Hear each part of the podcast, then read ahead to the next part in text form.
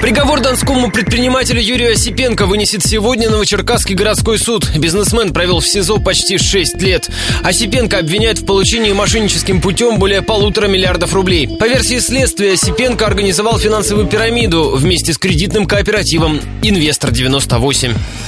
Подробности. Кооператив специализировался на денежной взаимопомощи пайщиков и привлекал деньги граждан со ставкой до 48% годовых. В 2008-м финансовая пирамида рухнула, и своих вложений лишились порядка 10 тысяч человек. Сначала Осипенко проходил по делу как свидетель, потом как подозреваемый, затем стал обвиняемым. Сам предприниматель утверждает, что никогда не числился сотрудником кооператива. В 2010-м его посадили в СИЗО. За все время заключения было возбуждено несколько уголовных дел, но ни по одному приговор так и не вынесли. Осипенко конвоировали больше семи сотен раз. В автозаке суммарно он провел больше года.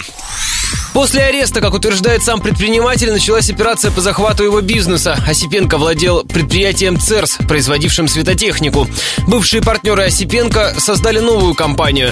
В СИЗО бизнесмен практически провел уголовный срок, хотя наказание в законном порядке ему так и не назначили, объясняет адвокат предпринимателя Наталья Масалова. Суд не усматривает оснований для изменения меры пресечения.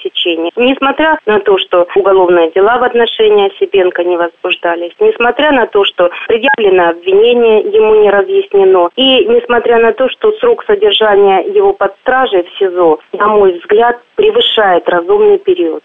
Осипенко уже отбывает неназначенное наказание. Добавлю, в защиту Осипенко не раз выступал российский бизнес-омбудсмен Борис Титов.